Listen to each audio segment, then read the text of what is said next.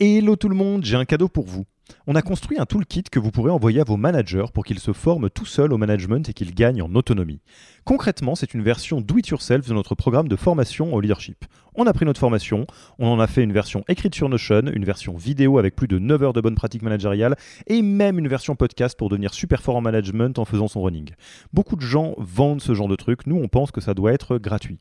Pour avoir accès à tous ces bonus, il vous suffit d'aller sur www.yaniro.co slash bonus, B-O-N-U-S, et on ne vous demandera même pas votre email. Sur ce, je vous laisse avec l'épisode du jour.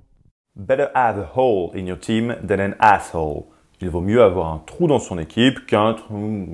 Je pense que vous avez compris. Alors ce pilier semble presque instinctif. Évidemment qu'il est important de bien construire son équipe et que c'est le rôle premier de manager. En effet, en startup, l'organisation bouge vite et il faut toujours se poser la question de comment avoir la bonne équipe, bien recrutée, avec les bons players, bien onboardée, bien organisée, etc., etc.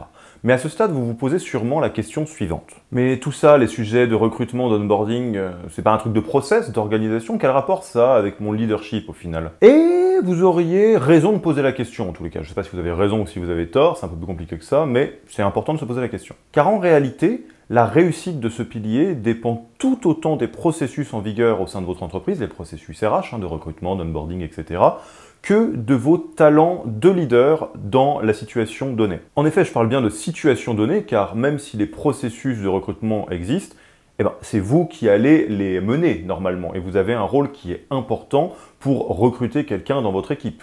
Pareil pour l'onboarding. Évidemment qu'il y a souvent des processus qui existent pour accueillir un nouvel arrivant, mais vous allez jouer un rôle pour l'accueillir au sein de votre équipe. Donc on est bien toujours sur cette logique d'une partie qui est portée par le processus, les processus RH, donc de recrutement, d'onboarding, etc., et une partie qui est portée par vous en tant que team leader, manager. Et vous vous en doutez, tout au long de cette vidéo et de ce module, on va mettre l'accent prioritairement sur la partie qui vous concerne, la partie de votre posture, votre rôle, les choix, les décisions que vous allez prendre au sein de ces différents processus. Du coup, comment bien construire votre équipe dans un cadre qui est déjà préexistant et qui est fait de process? Comment bien endosser votre nouvelle casquette, la casquette d'architecte? La formule est très simple. Pour bien porter votre casquette d'architecte, vous devez bien recruter, bien onboarder et ne pas surcharger les membres de votre équipe. Comme d'habitude, dans cette vidéo, nous allons nous attacher à bien expliciter ce qui est attendu de vous relativement à chaque élément de cette formule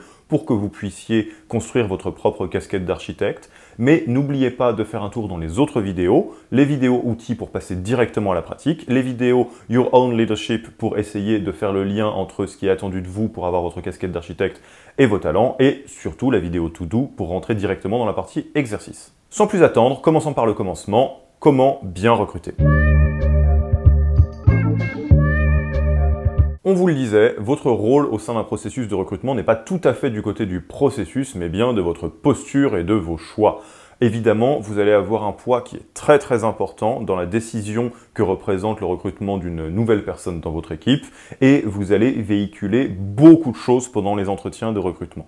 Donc il y a deux sujets. Il y a le sujet du poids que vous avez en tant que team leader et de manager et ce que vous représentez quelque part relativement à l'entreprise dans les entretiens de recrutement. Avant de démarrer, si vous avez l'impression que votre processus de recrutement est perfectible, voire que vous n'avez pas vraiment encore de processus de recrutement euh, qui sont en place, alors déjà, si vous avez juste cette impression, faites un tour du côté de vos RH ou du côté des fondateurs de l'entreprise pour vérifier que c'est bien le cas.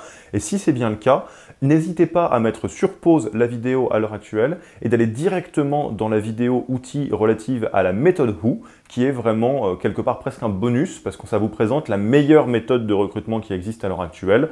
Euh, et si vous n'avez pas encore de processus ou que vous avez un processus perfectible, on vous conseille de l'appliquer pour l'instant stricto sensu afin de pouvoir bien consolider le processus de recrutement. En effet, ce n'est pas le job de cette formation que de vous former sur des processus, mais on s'est dit que c'était important de vous les présenter dans tous les cas. Également, pour celles et ceux qui souhaitent aller plus loin et approfondir cette notion d'interaction entre la partie process et la partie posture et rôle du leader dans la construction d'équipe, je vous invite à lire l'excellent Dream Team de Ludovic Giraudon, qui vient du réseau Entreprendre. Euh, évidemment, c'est un livre que vous trouverez dans la description, en tout cas vous trouverez le lien pour vous procurer ce livre dans la description, dans la partie ressources. Maintenant que tout cela est dit, quelles sont vos responsabilités dans le cadre d'un process de recrutement? On commence dès maintenant. Vous le savez sûrement déjà, mais il est crucial de faire très très attention à l'impact que peut avoir chaque recrutement sur la culture de l'entreprise. Et soyons clairs, plus votre entreprise est petite, moins il y a de personnes dans l'entreprise, plus ce point est extrêmement important. En effet, recruter un talent ayant une culture et des valeurs qui sont très éloignées de votre entreprise, voire orthogonales, hein, vraiment, euh, qui sont euh, au plus éloigné possible, c'est vraiment une bombe à retardement pour la construction de votre équipe. Et à l'autre bout du spectre, un candidat ayant un excellent euh, culture fit, donc qui se sent très bien dans votre culture, ou en tout cas qui saura s'adapter à votre culture, va avoir une courbe d'apprentissage bien meilleure et va être une bien meilleure recrue pour votre équipe, en plus du fait que ça sera beaucoup plus agréable de travailler avec cette personne. Alors, un processus bien ficelé devrait donner une importance capitale au culture fit, donc s'assurer qu'il y a euh, un bon fit culturel entre le candidat qui arrive et votre entreprise. Ceci étant, vous avez aussi un rôle à jouer là-dedans. Vous serez donc mécaniquement le premier garant de l'adéquation entre les valeurs de l'entreprise et les valeurs du nouveau candidat. Pour autant, être responsable, ça ne veut pas forcément dire faire tout tout seul. Et quand je dis ne pas tout faire tout seul, je parle bien évidemment du processus de recrutement dans son ensemble. Et vous avez un rôle de garant quelque part du culture fit, peut-être un peu plus que les autres membres de votre équipe, mais à l'échelle du processus de recrutement, ça peut être bien évidemment, ça devrait même être un travail d'équipe. Vous pourriez par exemple mettre particulièrement l'accent sur les enjeux de fit culturel quand c'est votre entretien et vous être très concentré là-dessus et laisser les autres critères aux membres de votre équipe. Mais vous pourriez aussi faire exactement l'inverse et laisser aux membres de votre équipe le soin de vérifier le fit culturel. Par exemple en faisant un entretien de recrutement informel lors d'un déjeuner avec les membres de, votre équipe pour voir si le courant passe bien. Et là, vous êtes garant du culture fit parce que vous avez organisé quelque part ce déjeuner, mais ce n'est pas à vous de le vérifier. Alors, ce genre de pratique, quand ça touche au culture fit, au démarrage, ça peut sembler un petit peu étrange, mais vous allez voir qu'une fois que vous prenez l'habitude et que vous l'intégrez dans vos routines de recrutement, ça devient très vite, un, habituel, et deux, obligatoire. On, ne peut pas évaluer correctement un candidat ou une candidate sans faire attention au culture fit. Donc vous l'avez compris, on ne va pas rentrer dans plus de détails sur Comment est-ce qu'on mesure du culture fit Ça, ça serait plutôt du process, et vous pouvez utiliser toute la ressource disponible euh, sur Internet, dans les livres, euh, peut-être dans le livre Dream Team de Ludovic Giraudon, pour avoir des exemples. Vous pouvez aussi utiliser la communauté et vos crews pour poser les questions de ce qui se passe chez vos voisins et voisines au sein de cette formation. Mais l'idée de cette partie-là, c'est vraiment d'insister lourdement, nous on le voit sur le terrain, oui, le culture fit est important et oui, en tant que team leader, manager, vous avez un rôle de premier plan à jouer sur ce culture fit. Je suis prêt à parier qu'à différents endroits de votre entreprise, il y a une vraie guerre des talents quand il s'agit du recrutement. C'est-à-dire que globalement, le modèle de recrutement où le candidat ou la candidate est censé donner son maximum auprès des recruteurs pour se faire bien voir est un peu loin derrière vous. C'est un vestige du passé. Vous, au quotidien, vous êtes à la recherche de talents qui sont rares. Vous cherchez des profils tech, des profils sales et globalement, c'est pas facile de les trouver. Dans ce contexte, avec des talents qui sont rares et très très prisés, ne nous racontons pas de fables, on est dans la vieille histoire de l'offre et de la demande, et donc vous allez devoir rentrer dans un mode de séduction quelque part de ces talents pour positivement les convaincre de rejoindre votre équipage. Et évidemment, qui dit séduction dit arriver à avoir une logique de proposition de valeur, de proposition de recrutement, euh, et d'arriver à bien la transmettre, quelque part expliquer pourquoi est-ce que la personne que vous avez en face de vous devrait rejoindre la bande, et ça, vous jouez un rôle de premier plan pour arriver à bien la construire et à bien l'exprimer. Les meilleurs candidats que vous allez essayer de recruter auront sûrement plusieurs propositions à la fin du processus. Et qu'est-ce qui fait qu'ils vont vous rejoindre vous, qu'ils vont rejoindre votre équipe? Est-ce que c'est une question de cadre de travail? Est-ce que c'est une question de salaire, de BSPCE Est-ce que c'est une question d'ambition du projet, de l'impact sociétal? Je n'ai absolument pas la réponse à ces questions parce que ça dépend totalement de votre entreprise, mais vous, vous devriez les avoir. Vous devriez être capable de savoir qu'est-ce qui fait qu'un candidat ou une candidate devrait vous rejoindre vous plutôt que l'entreprise, le recruteur concurrent. C'est exactement la même chose qu'en sales, quand vous vous posez la question de pourquoi est-ce que votre client devrait vous choisir vous plutôt que votre concurrent. C'est la même chose. Donc soyez très attentifs sur ce point, construisez petit à petit votre proposition de recrutement, n'hésitez pas à aller vous poser la question de ce qui se passe chez vos recruteurs concurrents, et surtout n'attendez pas que le candidat ou la candidate vous pose la question pour exprimer quelle est la valeur de rejoindre votre équipage, quelle est votre proposition de recrutement? Comme je le disais, considérez le recrutement comme on considère la vente dans sa version noble, et comme un excellent vendeur, vous devez connaître extrêmement bien les besoins, les désirs et la manière de fonctionner de la personne que vous avez en face de vous pour apporter des arguments qui font mouche pour cette personne. Et évidemment, comme dans la vente, ne survendez pas, ne devenez pas un vendeur de tapis. Vous êtes là pour bien comprendre votre valeur et l'adéquation entre votre valeur, ce que vous avez à proposer et ce que le candidat ou la candidate recherche. Donc si vous vous retrouvez à survendre ou à essayer quelque part de gonfler un petit peu vos épaules au moment du recrutement pour faire basculer euh, dans le bon sens le candidat et le faire euh, rejoindre la barque, si vous avez survendu, il y a fort à parier qu'il y aura une vraie désillusion dans la période d'onboarding. Hein, ça va vraiment être la descente aux enfers. Et dans ce cas-là, vous avez juste décalé le problème. Là où vous n'auriez pas pu recruter la personne en recrutement, vous avez réussi à la recruter et vous allez la perdre en onboarding. Et c'est pas un excellent calcul. Quel est le secret des meilleurs leaders quand ils en viennent au recrutement? C'est qu'ils considèrent leurs candidats de la même manière qu'ils considèrent leurs clients ou de leurs utilisateurs. Et c'est pour ça qu'on parle bien d'expérience candidat, comme on parle bien d'expérience client ou d'expérience utilisateur. Honnêtement, vous avez vraiment tout à gagner quand il s'agit de vous mettre dans une posture d'expérience candidat, de faire attention à l'expérience candidat. Déjà parce que ça va vous permettre de créer un excellent relationnel avec des gens qui vont rejoindre votre équipe avant même qu'ils rejoignent votre équipe. Et rappelez-vous, le relationnel, c'est quand même la base de tout le leadership, donc plus vous commencez tôt, mieux ça va se passer.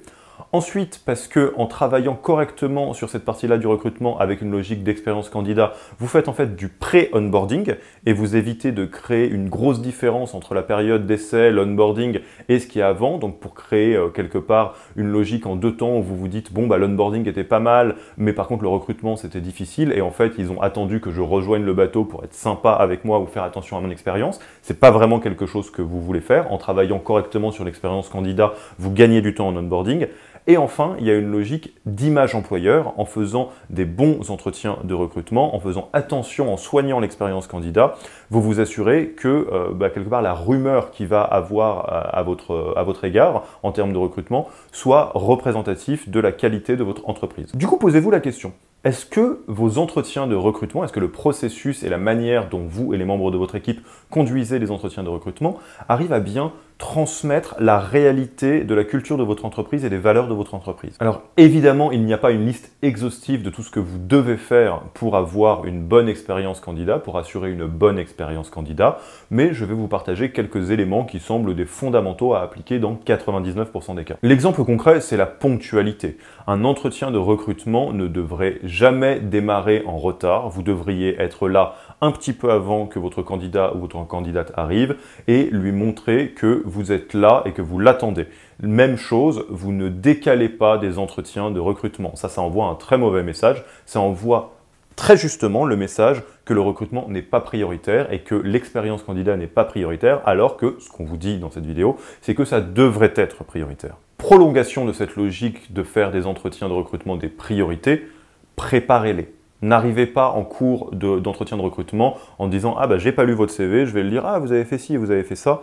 Honnêtement, le simple fait de booker 15 minutes avant que votre candidat ou votre candidate arrive vous permet de prendre le temps de bien lire le CV, la lettre de motivation s'il y en a une, d'aller regarder le LinkedIn, d'aller vous intéresser à ce que le candidat ou la candidate a fait et de pouvoir rentrer directement dans les sujets intéressants pendant l'entretien. En résumé, mettez-vous dans les chaussures de votre candidat et essayez de lui faire vivre la meilleure expérience candidat possible. Donc là, si vous avez bien travaillé votre empathie, vous mettre dans ses chaussures, ça devrait être assez simple. Et évidemment, une fois que c'est fait, n'hésitez pas à bien mettre cela en place sous forme de charte afin que vous soyez capable de bien véhiculer l'expérience candidat, mais que toutes les personnes qui interviennent durant le recrutement, qu'il s'agisse de membres de votre équipe ou des RH, soient capables de le faire aussi de la bonne manière.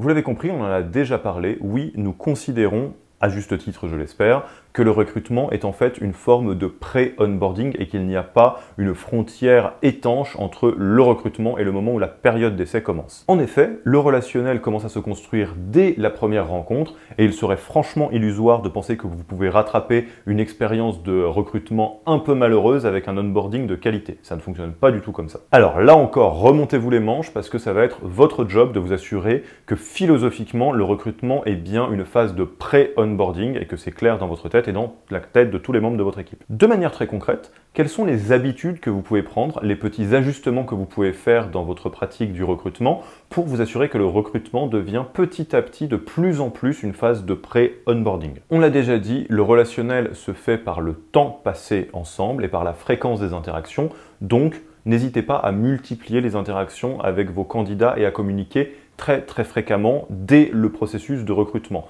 Ne rentrez pas dans le cliché de l'employeur qui met des plombes à donner une réponse, donc déjà donner des réponses très rapidement et n'hésitez pas à interagir avec la personne pour poser des questions, pour approfondir un point, sans devenir trop invasif hein, évidemment, mais c'est une manière de commencer à créer du relationnel. Au-delà du relationnel, tout ce que vous pouvez faire pour rendre l'expérience candidat la plus confortable possible pour le candidat ou la candidate va être très utile dans une logique de pré-onboarding et pour vous assurer que votre nouvelle recrue ne sera pas tendue au moment d'arriver. Aussi, faites attention à avoir un processus de recrutement qui est le plus clair possible dans votre tête afin que vous puissiez le partager au candidat et à la candidate étape par étape. Un candidat devrait systématiquement avoir en tête à quel entretien il est et combien d'entretiens il reste, combien de temps dure chaque entretien, combien de temps il doit attendre pour avoir une réponse, etc. etc. Et au sujet de la visibilité, rien ne vous empêche de démontrer que en fait le processus de recrutement et d'onboarding sont un seul et même fil que vous allez suivre, hein. c'est le, le fil du relationnel que vous êtes en train de créer avec le candidat ou la candidate,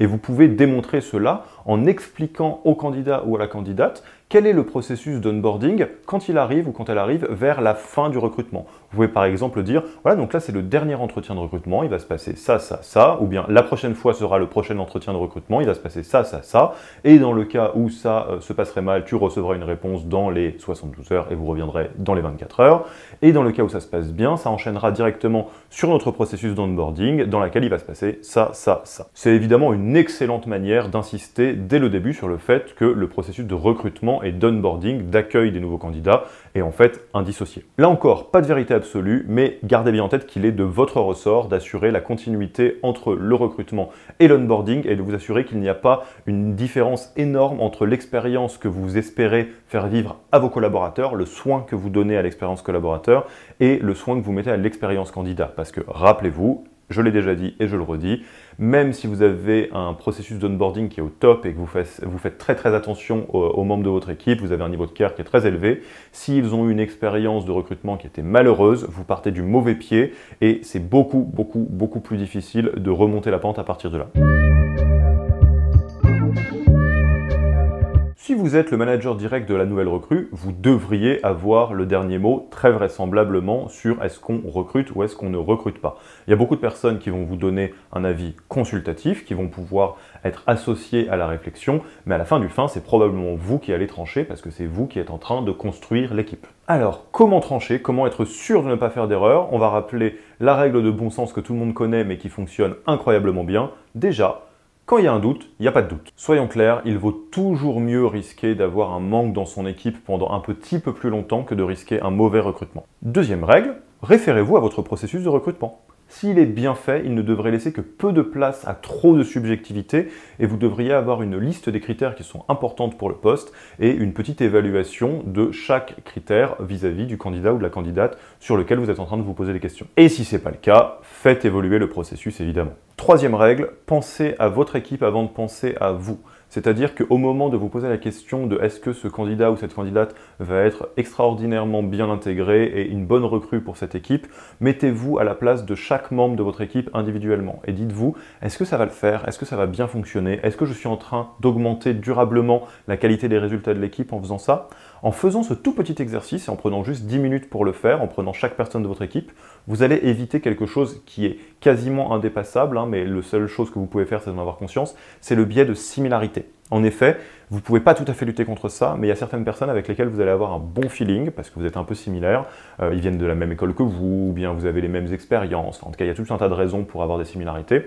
Euh, et le fait de faire ce travail d'empathie, de sortir un petit peu de vous-même, vous permettra d'éviter cet effet-là. Enfin, une fois la décision prise, n'oubliez pas de transmettre la réponse au candidat ou à la candidate en bonne et due forme, ou en tout cas de vous assurer que c'est fait. Pour les candidats non retenus, prenez le temps d'expliquer objectivement et sincèrement les raisons du refus. Là encore, n'hésitez pas à faire appel aux nouveaux super pouvoirs d'empathie que vous avez développés depuis le début de cette formation pour bien vous mettre dans ses chaussures et bien essayer d'expliquer ce qui se passe d'une manière qui soit recevable pour elle. Vous n'êtes pas là pour le brutaliser ou pour la brutaliser, vous êtes là pour lui permettre de comprendre les raisons qui ont amené à votre refus de manière à ce que ça puisse potentiellement lui servir pour la suite de son parcours ou euh, pour d'autres entretiens de recrutement. À ce sujet, dans le cas où vous ne recruteriez pas un excellent profil pour des raisons contextuelles qui n'ont donc rien à voir avec les différents talents du candidat, n'hésitez pas à lui proposer de le recommander pour de futurs entretiens. En effet, vous vous en doutez, vous avez tout à gagner à construire un excellent relationnel avec ces personnes qui ne font pas encore partie du bateau parce qu'on ne sait pas de quoi le futur est fait. on a fait un bon tour sur la partie comment bien recruter, il est l'heure de passer à la phase d'après, comment bien onboarder. bien réussir l'onboarding d'un candidat, ou intégration et accueil en bon français, c'est prendre le temps de poser des bons rails qui vont aider le train à aller vite et loin. A l'inverse, mal penser cette phase d'intégration, c'est prendre le risque de voir le train partir de travers quand il va pas partir tout court, ce qui peut arriver assez souvent. En effet, toutes les études démontrent que la qualité de l'onboarding va avoir un impact direct sur la performance de ce nouveau collaborateur ou de cette nouvelle collaboratrice sur la première année, et en plus de ça, rappelez-vous bien que la période d'essai fonctionne dans les deux sens et que de la même manière que vous essayez cette nouvelle personne, cette nouvelle personne vous essaye. Aussi, de la même manière que vous devriez vraiment vous séparer d'une nouvelle recrue si vous avez trop de doutes, nous recommandons sincèrement à ces nouvelles recrues de vous quitter si elles ont le moindre doute sur vous dans la période d'onboarding. Tout le monde devrait être onboardé dans l'entreprise, des stagiaires aux dirigeants, et de la même manière que l'industrialisation des processus d'onboarding sont très sûrement pilotés par une entité centrale dans votre entreprise qui n'est pas vous, qu'il s'agisse des dirigeants ou des RH, il est très important de rappeler que vous êtes le chef d'orchestre de l'onboarding des membres de votre équipe. Aussi, on va rentrer directement dans votre rôle dans l'onboarding. Si vous êtes le manager direct, vous êtes le chef d'orchestre de l'onboarding de la nouvelle recrue, alors préparez-vous à jouer un rôle crucial dans cette phase-là et à vous impliquer avec du temps, de l'énergie et de l'attention. Vous vous en doutez, nous ne considérons absolument pas que l'onboarding commence le premier jour d'arrivée au bureau de votre nouveau collaborateur ou collaboratrice. Il y a pas mal de personnes qui parlent d'une phase qui s'appelle la phase from yes to desk, donc du oui à la signature du contrat de travail, donc le oui à l'embauche au premier jour, et cette période-là, ça compte comme de l'onboarding également. Alors comment être présent intelligemment dans cette période un petit peu flottante entre la fin du processus de recrutement et le premier jour d'arrivée au bureau. Honnêtement, la question mérite d'être posée, car autant vous serez capable de faire des choses qui vont surprendre très positivement votre nouvelle recrue en euh, arrivant à bien interagir avec lui ou avec elle pendant cette période, autant vous pourriez aussi l'inquiéter ou créer de l'anxiété non nécessaire en appuyant sur les mauvais boutons. Donc on va commencer par des idées qui sont plutôt des bonnes idées de choses que vous pourriez essayer pour bien accueillir vos nouvelles recrues avant même que ce soit leur premier jour. Par exemple, vous pouvez lui rappeler par mail à quel point vous êtes content de l'accueillir et à quel point vous avez hâte que vous puissiez commencer pour le mettre un petit peu dans le bain sans lui mettre la pression. Évidemment, ce mail aura encore plus d'impact si vous envoyez un mail qui ne sert qu'à ça. Donc ça, c'est une manière de jouer sur le relationnel et de créer dès maintenant un vrai travail de relationnel et de confiance avec la personne. Une autre manière de faire, qui fonctionne tout aussi bien, consiste à rendre la personne confortable et à réduire un certain niveau d'anxiété que la personne pourrait potentiellement avoir à l'arrivée d'un nouveau job. Donc ça, ça pourrait être par exemple un message ou un mail qui consiste à donner quelques éléments sur ce qui attend la personne dans ses premiers jours. Voilà ce qui va se passer, tu vas avoir un parrain ou une marraine pour t'aider. Moi, en tant que manager, je vais passer tous les déjeuners avec toi pendant les deux, les deux premières semaines, etc. L'idée, c'est exactement de la même manière que quand en recrutement, vous expliquez ce qui va se passer dans la phase d'onboarding, vous donnez du contrôle. Dans cette phase from yes to desk, donc avant le premier jour, si vous permettez à la personne de voir un peu dans le futur pour qu'il ou elle comprenne ce qui va se passer, vous l'aidez à se sentir très à l'aise. Donc ça, c'est avant le premier jour de travail. Maintenant, que devriez-vous faire à partir du premier jour? Comment est-ce qu'on accueille, comment est-ce qu'on intègre correctement une nouvelle recrue? Lors des 10 à 15 premiers jours, passez beaucoup de temps avec votre nouveau collaborateur ou votre nouvelle collaboratrice et bloquez-le dans l'agenda. Par exemple, vous pourriez faire un café de 10 minutes tous les matins qui sert quelque part à prendre le café, donc à travailler un relationnel un peu informel, mais aussi à faire le point sur l'onboarding et à répondre aux questions que cette nouvelle recrue aura sûrement à vous poser. Donc ces points-là, vous devez absolument les mettre dans votre agenda et dans son agenda aussi. Vous, ça vous rappellera que c'est très important. Lui ou elle, ça lui montrera à quel point vous faites attention euh, à son arrivée. Également, n'ayez pas peur de prendre la main sur l'agenda de votre nouvel arrivant ou arrivante avant même qu'il arrive pour flécher un peu son parcours dans les dix premiers jours. Vous n'êtes pas dans le contrôle, au contraire, vous aidez la personne à aller tranquillement d'une étape à une autre sans qu'il ou elle ait à se poser trop la question. En effet, ça peut être très impressionnant de rejoindre une nouvelle équipe. C'est un peu les faire rentrer des classes finalement, et certaines personnes sont plus impressionnées que les autres par rapport à cet effet-là. Aussi, tout ce que vous pouvez faire pour faciliter la vie de cette nouvelle personne sera une très bonne idée. Tuer la peur du premier déjeuner, par exemple. Et après, il ne tient qu'à vous d'en faire un moment sympathique et spécial, vraiment léger, qui va euh, jouer le rôle de briser la glace. Si vous avez vraiment envie de préparer les choses jusqu'au bout, rien ne vous empêche de préparer quelques petites questions pour vous assurer que l'ambiance n'est pas tendue, que l'ambiance est bonne, etc., etc. Dans un tout autre registre, Rappelez-vous bien que la période d'essai est dans les deux sens et n'hésitez pas à rappeler à votre nouvel arrivant que c'est comme cela que ça se passe, qu'il faut être deux pour danser. L'intérêt de mettre ça sur la table le plus tôt possible, de la manière la plus fine possible, est d'essayer de vous mettre dans une logique de partenariat avec votre nouvel arrivant.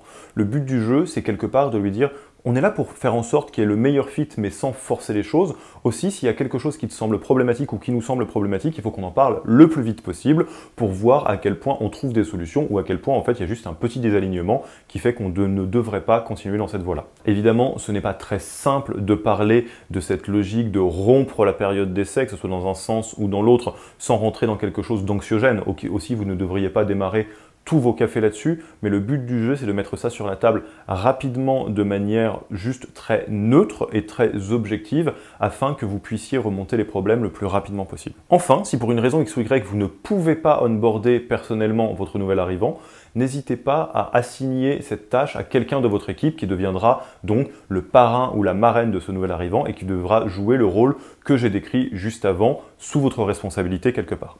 Attention, pour autant, je parle bien de déléguer une partie des pratiques d'onboarding que j'ai décrit juste avant. Vous ne pouvez déléguer ni la responsabilité, donc c'est votre job de vous assurer que le process d'onboarding se passe bien avec le parrain ou la marraine de la personne qui est onboardée. Et en tant que manager direct, vous devrez de toute façon passer du temps de qualité avec chaque nouveau membre de votre équipe. Donc ça, bloquez-le dans le calendrier, vous allez devoir le faire et c'est même du temps qui sera très bien investi. Faites-moi confiance. Même si nous n'allons pas remettre en question le processus d'onboarding qui existe au sein de votre entreprise, voici tout de même une petite checklist de tout ce qu'il faut bien vérifier avant l'onboarding d'un nouvel arrivant. Déjà, envoyez-lui son contrat le plus tôt possible pour régler les éventuelles dernières discussions et montrer votre implication. Également, demandez les informations administratives le plus en avance de phase possible pour garder le temps d'onboarding dédié à l'onboarding et non pas à l'administratif. Une excellente pratique consiste à envoyer un welcome kit ou un kit de bienvenue à la nouvelle recrue donc ça peut être dans la période de pré-onboarding ou au moment de l'onboarding. L'idée d'un welcome kit, c'est d'avoir un petit kit qui apporte les réponses à toutes les questions qu'une personne peut se poser au moment de rejoindre un nouveau job. Quelques exemples de ce que vous devriez mettre dans votre Welcome Kit. Un document présentant la mission, la raison d'être, la vision et les valeurs de l'entreprise, accompagné pourquoi pas d'un petit historique. Un document présentant les modes de fonctionnement interne que la personne va devoir apprendre à connaître et tout rituel récurrent que la personne devrait connaître le plus rapidement possible. Votre politique sur les horaires, les congés ainsi que le dress code. Les questions que se pose un nouvel arrivant sont très simples pour commencer. C'est quand est-ce que j'arrive, quand est-ce que je pars, parce que si je réponds mal à ces questions, je vais avoir l'impression de quelqu'un soit qui tire au flanc, soit qui en fait trop. Comment je m'habille pour pas être overdressed ou underdressed, et les congés, j'ai le droit d'en prendre, j'ai pas le droit d'en prendre. Enfin bref, toutes ces questions-là, vous devriez avoir un petit document qui en apporte des réponses. Si vous avez la possibilité de créer un petit glossaire sur du jargon que vous utilisez ou des private jokes qui existent, pourquoi pas, ça peut toujours être le bienvenu. Enfin, pourquoi pas un livre ou un film qu'il serait bon de lire ou de voir afin de se mettre dans le bain, sachant que vous devez bien préciser que c'est optionnel, évidemment. Vous l'avez compris, dans ce Welcome Kit, il faut les réponses à toutes les questions que la personne peut se poser avant même qu'il ou elle ne se les pose. Pensez également à envoyer un mail à tous les membres de l'équipe pour rappeler à tout le monde l'arrivée de cette nouvelle personne. Au final, même si ça peut vous sembler un tout petit peu étrange, le mieux est toujours d'avoir une feuille de route pour chaque onboarding, pour chaque collaborateur, de manière très concrète, c'est-à-dire d'organiser dans le temps les actions que vous devez faire depuis la fin du recrutement jusqu'à la fin de l'onboarding, qui peut durer, euh, on va dire, de un mois à trois mois. Ça dépend un petit peu des profils, mais on peut considérer que pendant les trois premiers mois, on est en phase d'onboarding. Donc si vous arrivez à lister toutes les actions que je viens de vous donner pour les mettre dans une roadmap qui vous permet de savoir étape par étape ce que vous devez faire, ce que vous devez faire avec la personne, ce que vous devez faire vis-à-vis des membres de l'équipe pour qu'elle puisse bien intégrer la personne, etc., etc., vous vous assurez un niveau de réussite d'onboarding qui est beaucoup plus élevé. Enfin, à chaque étape, n'oubliez jamais d'exprimer clairement à votre nouvelle recrue ce qui est attendu précisément. Il n'y a rien de pire que de ne pas savoir sur quoi on va être jugé dans les premières semaines ou les premiers mois d'un nouveau job. Alors, cassez un peu cette peur-là, apportez la réponse avant même qu'on vous pose la question. Dites, bah tiens, ce que j'attends de toi dans les premières semaines, c'est X, Y, Z. Ce que j'attends de toi dans les premiers mois, c'est X, Y. En effet, c'est toujours beaucoup plus facile d'atteindre ses objectifs quand on sait quels sont ses objectifs.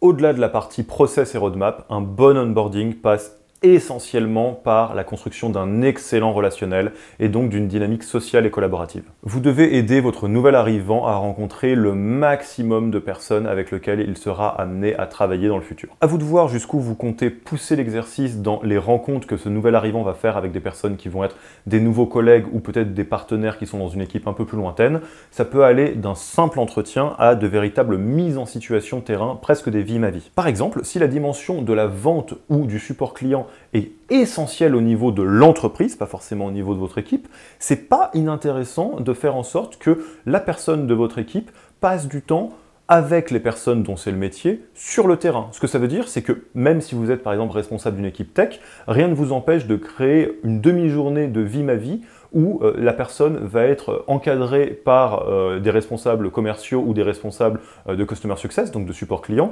pour gérer des tickets, faire du cold calling, etc. Bref, être dans une vraie logique d'immersion. Et aussi étonnant que ça puisse paraître, le fait de faire ça dès l'onboarding, ça va vous permettre d'économiser énormément de problèmes qui pourraient arriver dans le futur.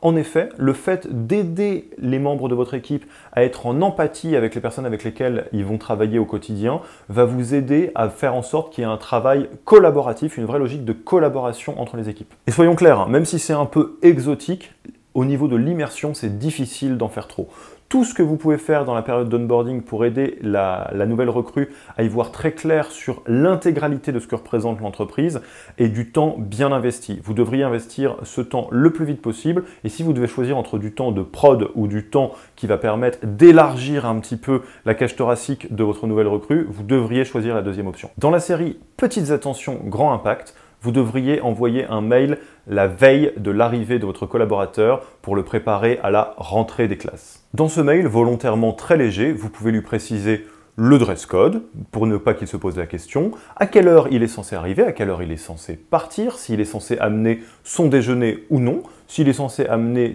du matériel ou non, et même en petit clin d'œil, vous pouvez même pousser le bouchon jusqu'à parler de la série, du film ou du sujet dont tout le monde parle en ce moment au déjeuner pour ne pas qu'il se sente dépassé. Évidemment, vous n'êtes pas obligé d'aller si loin, mais vous voyez l'idée. Ça peut être très anxiogène de rejoindre un nouveau job et tout ce que vous pouvez faire pour réduire cette anxiété sera vu très positivement. Et une charmante attention comme un petit mail qui aide la personne à bien s'intégrer dès le début ne passera absolument pas inaperçu. Alors tout ce qui est dans cette lignée pour un premier jour, comme par exemple un petit cookie sur le bureau, un petit message dans lequel chaque membre de l'équipe aura écrit à quel point il est content de vous voir arriver. Toutes ces choses-là sont des excellentes idées. Au final, la meilleure manière de réussir ce premier jour, c'est de vous demander ce que va se dire la personne en rentrant chez elle le soir. Est-ce qu'elle va plutôt se dire Waouh, c'était incroyable, elle va en parler à son conjoint, à son conjointe, ou plutôt Tu sais, je me demande si j'ai fait une bêtise. Alors, vous l'avez bien compris, c'est votre job de créer les conditions de la lune de miel.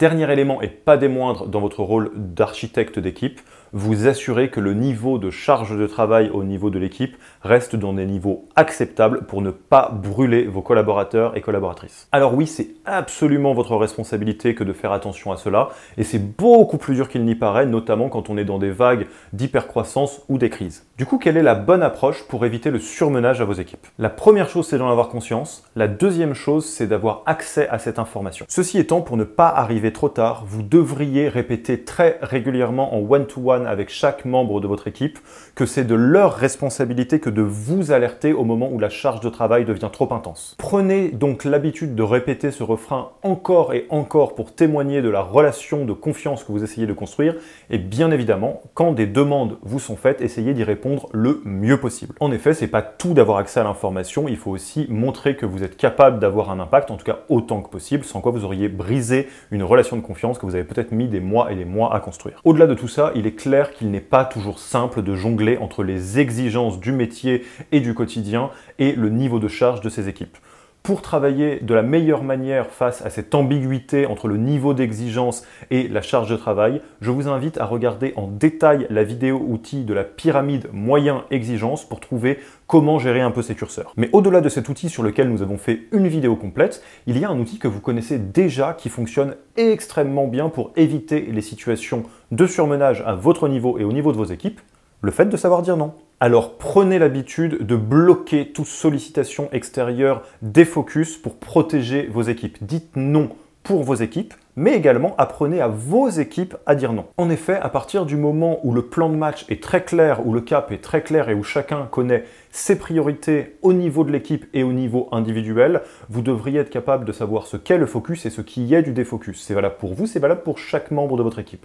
Et si ce n'est pas le cas, eh bien retournez dans le module précédent et dépoussiérez votre casquette de capitaine, c'est parce qu'il y a un petit peu de travail à faire encore. Et oui, si vous travaillez bien votre rôle de capitaine, chaque membre de votre équipe devrait être capable de dire non à des choses qui sont secondaires ou trop factuellement déconnectées de leurs priorités. Et bien évidemment, préparez-vous à ce qu'on vous dise non à vous très régulièrement. Soyons très clairs, si on vous dit non, c'est plutôt très très bon signe. C'est un comportement sain de la part de vos équipes, ça veut dire qu'elles évitent le défocus et que dans certains cas de figure, même si vous ne pensez pas à mal, ce que vous allez leur demander de faire est du défocus par rapport à leurs priorités à eux. Bon, de temps en temps, voire même par rapport aux priorités de l'équipe, mais ça c'est encore autre chose. Ça peut être un peu embêtant pour l'ego, mais rappelez-vous bien que votre job, ce n'est pas de protéger votre ego, c'est de vous assurer que les résultats de l'équipe augmentent durablement dans le temps de manière pérenne et faire en sorte que tout le monde soit focus, ça fonctionne très bien pour atteindre ces résultats. Donc la prochaine fois que quelqu'un vous dit non, au-delà du fait qu'il est en train ou qu'elle est en train de faire très attention à sa charge de travail, ce qui est une très bonne idée,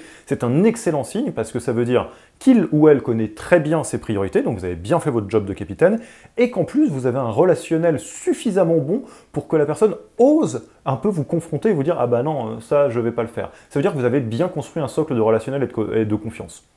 Pas mal jusqu'ici.